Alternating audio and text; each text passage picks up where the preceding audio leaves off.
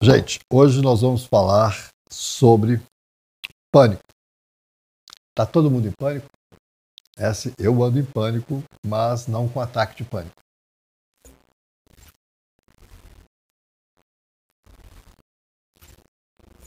A ideia da gente é conversarmos sobre um transtorno psiquiátrico, que é o transtorno de pânico, e ele tem vários subtipos, e inclusive tem um subtipo que é o pré-transtorno de pânico, ou seria o transtorno de pânico subclínico, que é muito frequente nos jovens e nos adultos desse século. O transtorno de pânico, ele começa basicamente no DSM há 20 anos atrás, 20 e poucos anos, quando teve uma reformulação dos diagnósticos em psiquiatria vindos dos Estados Unidos, e aí as categorias de transtorno em vez de doença surgiram na área da saúde mental. Isso é importante as pessoas entenderem, porque a gente da saúde mental é muito mal compreendido pela população no Brasil em relação a esse termo. Primeiro, porque na nossa cultura ah, ninguém tem um transtorno, as pessoas têm doenças. Então, quando eu viro uma criança falo para a família assim, não, ele tem transtorno de déficit de atenção. Aí o pai fala assim, não, mas isso não é uma doença. Eu disse, não, isso não é uma doença. Por quê? Transtorno, a tradução disso em inglês, né, se a gente voltar, em inglês é disorder. Doença em inglês é disease. Desordem, o que é uma desordem? O que é um transtorno? Um transtorno é você ter aqueles sintomas e você sofre com eles e eles comprometem a sua vida ou das pessoas que estão em torno de você. Isso é o transtorno de pânico. Então, o transtorno de pânico são características simples como uma sensação de morte iminente, um ataque de pânico ocorrendo uma vez por mês ou mais vezes por mês. Esse ataque ele tem um efeito do sistema autonômico, quer dizer, você tem uma resposta corporal de mãos frias, sensações corporais estranhas, inclusive sensações corporais, mas que afetam a mente, como a sensação de que o cérebro está inchando e que ele pode explodir, que você vai ficar louco. Né? Assim, essas sensações sempre vêm junto, essas sensações corporais vêm associadas ao pânico, assim como a alteração da sua aversão. Aversão a quê? Você está com o seu sistema alterado, você está com medo de ter aquele ataque de novo. As pessoas que sofrem de transtorno de pânico, depois de alguns episódios, elas começam a evitar situações que possam levá-la a ter de novo aquilo. E elas passam a sofrer cotidianamente com medo que aquilo possa acontecer. Então, existem várias características clínicas que não é o nosso objetivo aqui hoje estar discutindo sobre isso. A, a minha questão é de tentar explicar qual a relação do transtorno de pânico com o que a gente vem discutindo no nosso canal, que é a mídia social a, e o, a mídia digital. Então vamos ao transtorno do pânico. Ele tem uma relação muito próxima com a depressão. Então, as pessoas falam, como que separa? Separa simplesmente pela seguinte forma. O transtorno de pânico, ele é, é, um, é um transtorno de ansiedade. O que é um transtorno de ansiedade? Ansiedade é aquela sensação de que vai acontecer alguma coisa ruim. Na depressão, a sensação já está lá, a pessoa já está se sentindo ruim. Então, se a gente fosse pensar, mesmo que no cérebro sejam regiões um pouco diferentes que são afetadas no sistema, para a gente explicar facilmente, o transtorno de pânico é como se as pessoas precedessem uma depressão. Não é que todo mundo que tenha transtorno de pânico vai ter depressão. Né? Nem todo mundo que teve depressão vai ter transtorno de pânico. Mas eles estão muito próximos, porque o sistema que está alterado no cérebro é o sistema serotoninérgico, que eu já venho falando dele aqui. Esse sistema de serotonina, serotonina é uma substância muito importante no nosso cérebro, porque ela é que nos faz suportar o dia seguinte, que nos dá resiliência, que nos faz conseguir esperar as coisas, nos faz pensar que vale a pena continuar vivendo, mesmo tudo estando ruim.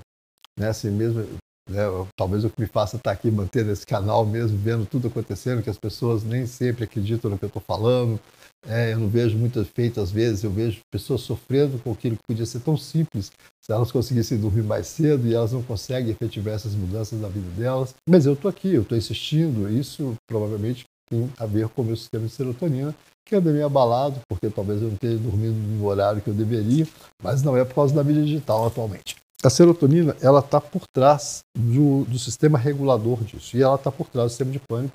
E aí a gente tem no Brasil tem uma situação interessante nessa discussão, porque o professor Frederico Greff, de Porto Alegre, é um dos maiores especialistas do mundo nisso. Todos os estudos que vêm acontecendo desde o final do século passado, principalmente agora, são baseados em algumas teorias que ele construiu sobre o sistema de serotonina e como era o funcionamento desse sistema tão complexo que abrange todas as regiões do cérebro, começa do núcleo da né, na base do cérebro, e se expande ao córtex. Então ele trabalha tanto a nossa parte de controle de pequenas situações, como respiração, por exemplo, até situações mais sofisticadas, como que é projetos para o futuro, suportar o sistema de frustração, né, que envolve é, sistemas corticais diferentes. Esse sistema também está afetado de uma outra forma na, na depressão. O nosso foco hoje é sobre o transtorno de ansiedade. Então, o que a gente tem? Uma preocupação, que geralmente leva a uma irritabilidade, a uma tensão muscular, uma compulsão, uma fobia, que é essa coisa de evitar as situações que a pessoa começa a imaginar que possam acontecer, a presença do ataque de pânico. Né? Então, esses sintomas associados, por exemplo, tem uma coisa muito interessante da gente entender do transtorno de pânico, que é o transtorno de pânico, ele começa com uma sensação muito o mais clássico, né? Vamos pensar assim, a pessoa começa a sentir a mão fria, depois ela começa a perceber que o coração dela está batendo muito rápido, e aí ela começa a cortar o coração, ou então ficar medindo o pulso, tentar descobrir alguma coisa que está acontecendo, e a sensação só piora, e ela chega num ponto de esgotamento muito grande, uma sensação de que não vai ter jeito. É, infelizmente, tem um caso engraçado aqui no meu consultório, mas é que uma criança de 9 anos teve um ataque de pânico dentro do carro indo para a escola. E a mãe dela, que também sofria de ataque de pânico, teve outro. E as duas ficaram paralisadas dentro do carro, desesperadas. A mãe não conseguia sair do lugar. E aí teve que chegar uma ambulância do SAMU para socorrê-las e ajudar a, elas a voltarem à vida delas. A sensação é muito grande. Tenho um outro caso no meu consultório que eu acho importante contar. Às vezes, eu, eu achava que ele assustava, mas quem tem ataque de pânico entende. Um paciente meu, um médico até, ele sofria de ataque de pânico frequente. Uh, nós médicos trabalhamos muito à noite, a gente tem mania de fazer plantões de 72 horas, é uma prática antiga da medicina que não é boa forma alguma. A gente fica mais exposto a esse tipo de coisa. E esse colega, muito bacana, ele tratou, melhorou muito, o tratamento deu certo e ele estava de férias depois de um tempo numa praia do Nordeste e ele teve um infarto. E aí uma colega dele, médico, falou assim, não, a gente vai para o hospital. Eu falei assim, não, isso aqui não é nada, não. O colega disse, não, isso é um infarto, cara, você está infartando, vamos para o hospital. Ele, não. Não, aí foram para o hospital, ele tinha um infarto extenso, ele teve que ficar internado no CTI nessa cidade uns três dias para ter uma situação de voltar de avião para Belo Horizonte para poder se tratar. Então, assim, e ele chegou no meu consultório e falou assim, olha, aquilo que eu sofria com ataque de pânico era muito pior. Na hora que foi o infarto, eu nem acreditei que era um infarto mesmo, porque o pânico, a sensação no coração era muito pior. Porque, na verdade, o, a questão é psíquica. Então, a gente o, o sistema da amígdala, que é o sistema do medo, ele está ativadíssimo. Então, ele consegue fazer a gente ter aquele maior medo que a gente tem. Porque ele conhece a gente melhor do que a gente. Né? Então, assim, ele é nosso. Então, a pessoa que sofre pânico, ela sofre o pior que ela pode ter. É uma sensação muito ruim, as pessoas fazem um julgamento muito moralista sobre as pessoas que têm esse transtorno, acham que é uma bobagem, que aquilo é piti, e não é nada, é uma sensação muito ruim, grave, como se fosse uma das coisas mais horríveis que pode acontecer com o ser humano em termos de dor. Né? Ele chega no máximo do que uma pessoa pode suportar muitas vezes.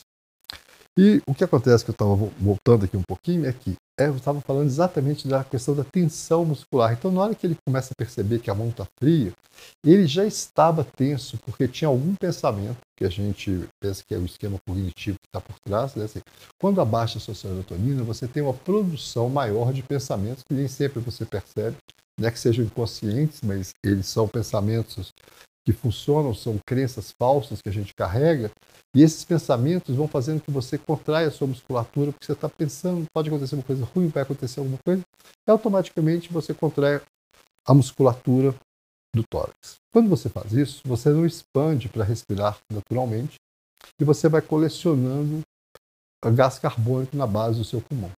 Esse gás carbônico manda uma mensagem na corrente sanguínea que faz o coração bater mais rápido para retirá-lo. Seria o natural, mas só que a pessoa está contraída, porque ela está pensando numa coisa muito ruim. E com isso aumenta o gás carbônico, aumenta o batimento, a sensação é sempre ruim. A questão nem sempre vai levar a situações cardíacas, mas é lógico que o paciente primeiro tem que ser avaliado do ponto de vista cardiológico, mas depois que foram feitas essas avaliações, a gente vai perceber que não, que é uma sensação muito ruim, muito grave, mas decorrente da própria tensão dele. Uma das coisas mais simples da tensão de pânico é uma respiração profunda onde você exala todo esse ar. Eu vejo muita, eu já vi isso no avião, uma aeromoça tentando tratar uma pessoa assim, já vi em outros lugares, até alguns colegas mandando a pessoa respirar rápido, respirar no saco, não é nada disso. O que a pessoa precisa é tirar esse ar daqui. Geralmente as pessoas que usam algumas práticas orientais de yoga sabem fazer isso muito bem. Isso também até ajuda a evitar os ataques de pânico.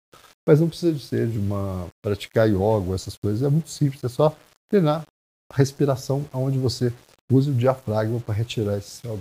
Eu não vou fazer isso aqui agora porque não é o nosso objetivo. O que é o pânico? É, seria uma alteração psíquica com correlato físico também associado. Isso decorrente desse sistema global alterado, que é o sistema de serotonina. E aí, as pessoas, quando vão tratar, falam assim: ah, o melhor remédio é tomar um, um remédio de diazepine. Não, o diazepine é o remédio que acalma a pessoa naquela hora. Aliás, as pessoas que têm pânico, uma das estratégias que a gente utiliza é que elas sempre têm um comprimidinho, mas que elas só devem tomar quando elas não conseguem se controlar de outra forma. Porque esse medicamento pode levá-las a viciar. Então, tratar o transtorno de pânico só com diazepínico é um absurdo nos dias de hoje. Por quê? A pessoa não vai ter pânico, mas ela também não vai nunca tratar a situação que levou aquilo. Ela vai criar uma dependência, que são medicamentos todos que geram dependência, e vai perder memória. É uma coisa absurda que acontece na vida de muitas pessoas que são tratadas dessa forma ainda hoje. Então, o tratamento se baseia em medicamento, sim, e terapia. Algumas práticas funcionam, mas depois que está estabelecido o transtorno de pânico, é muito difícil você tratar o paciente sem uso de uma medicação, que são os medicamentos mais modernos, que funcionam muito bem, que são os medicamentos que atuam inibindo a recaptação de serotonina. Então você fica com mais serotonina disponível para aquele sistema funcionar melhor. Mas não produz serotonina. O que produz serotonina é o sono. E o que a gente vai discutir aqui hoje é que, mesmo que nessa região do cérebro os neurônios GABAérgicos e serotoninérgicos sejam implicados, a via que a gente trata com o sistema serotoninérgico, ela vai tratar aquela pessoa de uma outra forma e muito mais eficiente a longo prazo. A curto prazo, o uso do benzodiazepine pode ser feito. Né? assim como tem histórias de ginkgo biloba e outras substâncias. Esse sistema, então, ele vai ser um sistema que atua com serotonina e o sistema GABAérgico associado, que também é associado ao sistema glutamatérgico. Eu não vou entrar muito nisso aqui, mas o que, eu quero dizer? O cérebro não é simples assim, ah, a serotonina aumenta aqui, diminui ele. Não. Muitas vezes, a própria serotonina no sistema de pânico, ela tem uma ação numa área do cérebro inibindo e numa outra área ativando. Então, você tem que ter o sistema todo funcionando bem para ele não ter pânico. E a melhor forma disso é a pessoa se tratar e a partir de então perceber aonde que na vida dela ela chegou naquele ponto.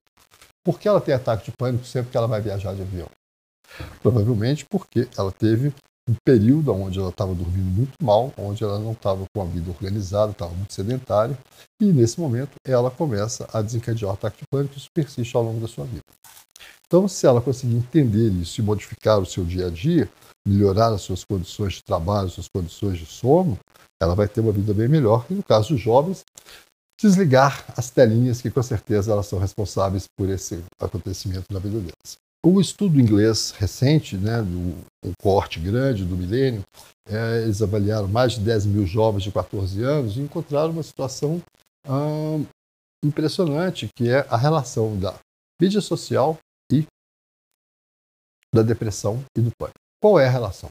É, esse estudo é muito bom porque ele é estatisticamente extremamente bem feito e ele conseguiu mostrar como que cada fator leva ao sintoma depressivo ou ao sintoma de pânico. Como que é isso? A, a, mídia social, ela altera o sono, nós já falamos disso. Né? O uso de telas à noite altera tanto a qualidade do sono, quanto a quantidade do sono, quanto o tempo de sono. A mídia social leva ao assédio, né? tanto aquele assédio moral quanto assédio sexual, é, sexual no sentido é, psicológico. Ah, interessante que nesse estudo é interessante que tanto os os assediadores quanto os assediados sofrem sintomas depressivos e a mídia social é responsável por isso. O outro fator é a, baixa autoestima.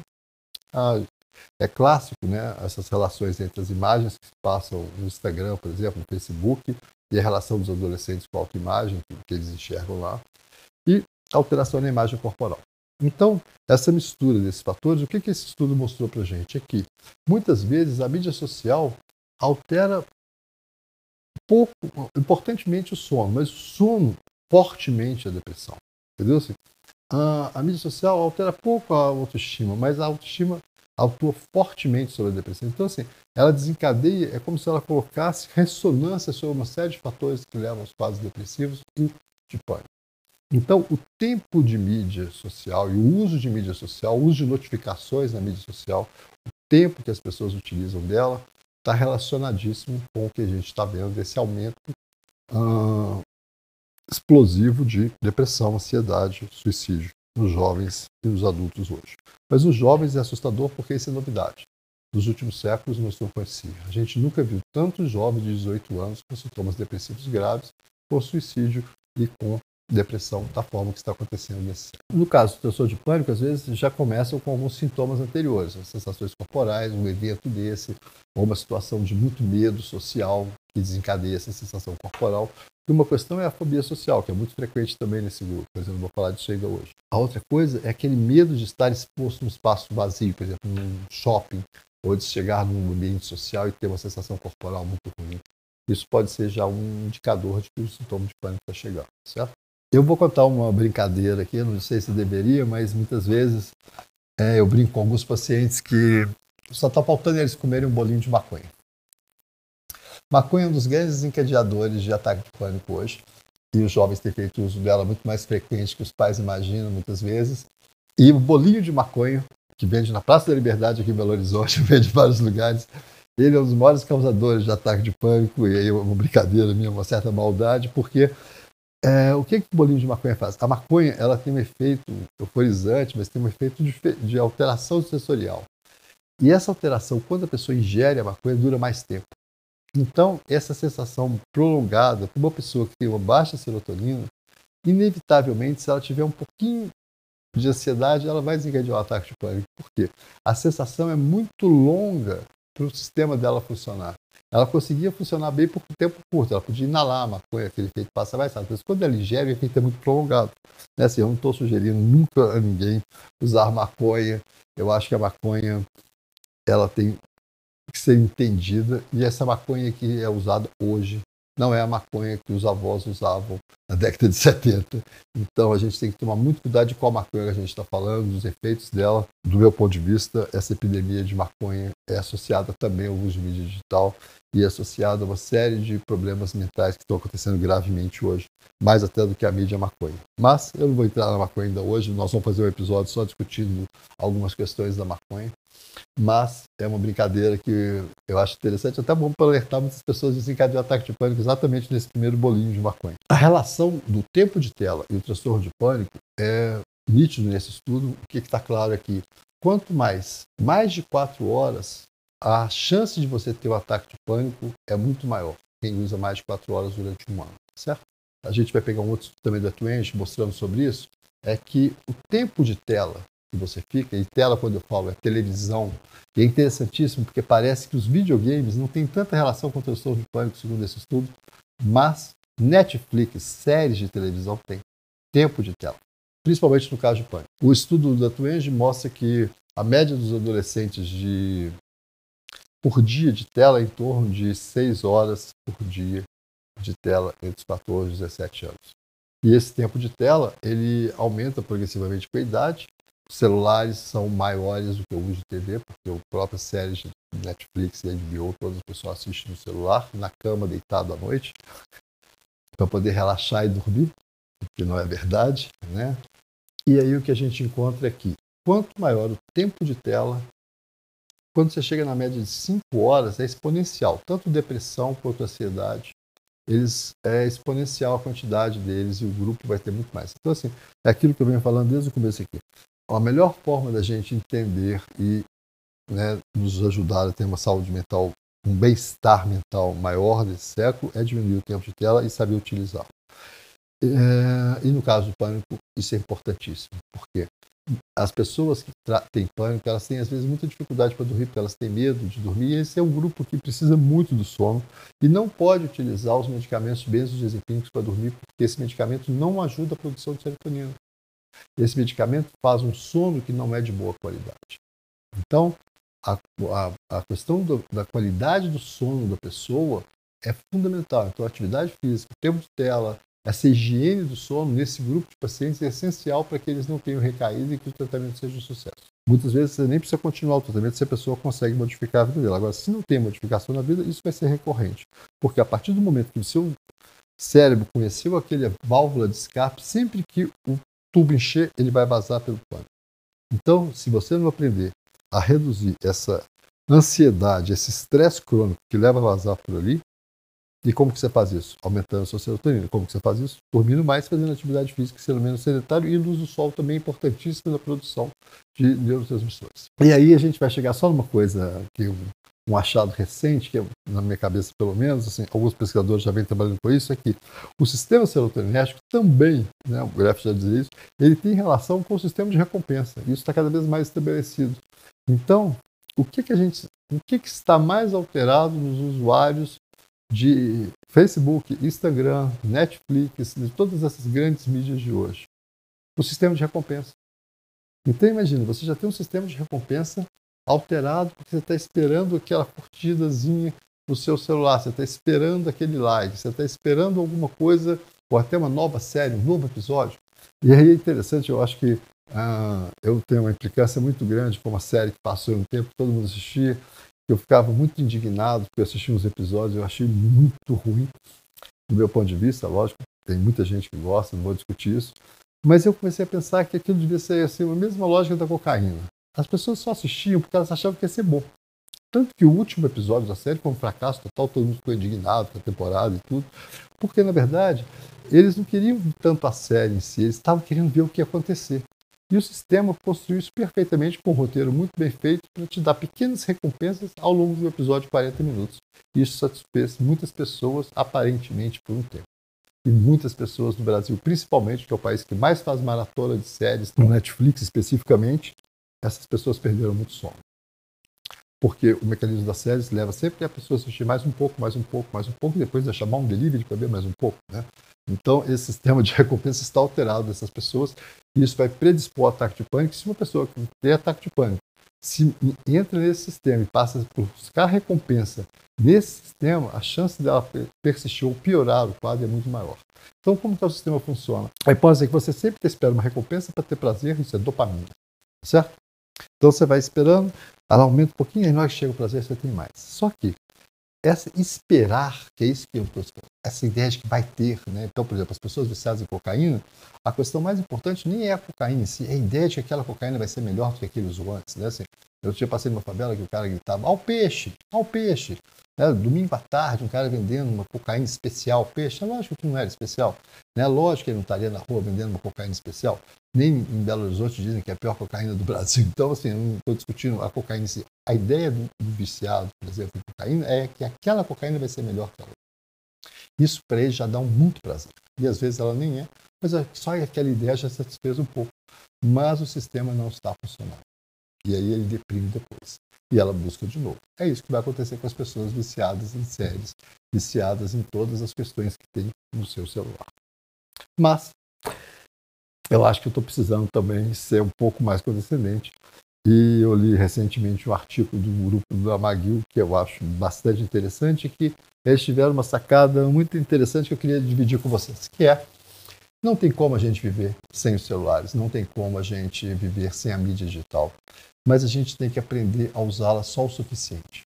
Esses dois ah, pesquisadores do, do McGill, que trabalham no departamento de antropologia e cultura é, e psiquiatria, eles discutem nesse artigo uma ideia muito bonita que é a seguinte: nos textos do sânscrito, né, da, da, cultura indiana, da cultura oriental, existe uma entidade que é o preta, que é os fantasmas uh, famintos.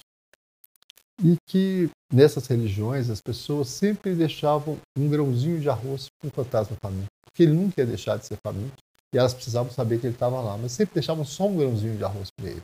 Eu acho que é isso, a gente tem que sempre deixar o suficiente para essa mídia que nos pode ajudar muito. Mas quando a gente passa do suficiente, e é difícil calcular qual é suficiente, principalmente se você já está viciado, mas a melhor forma talvez para isso é você ficar sem ela por um tempo e depois ir recompondo a sua necessidade dela de uma certa forma.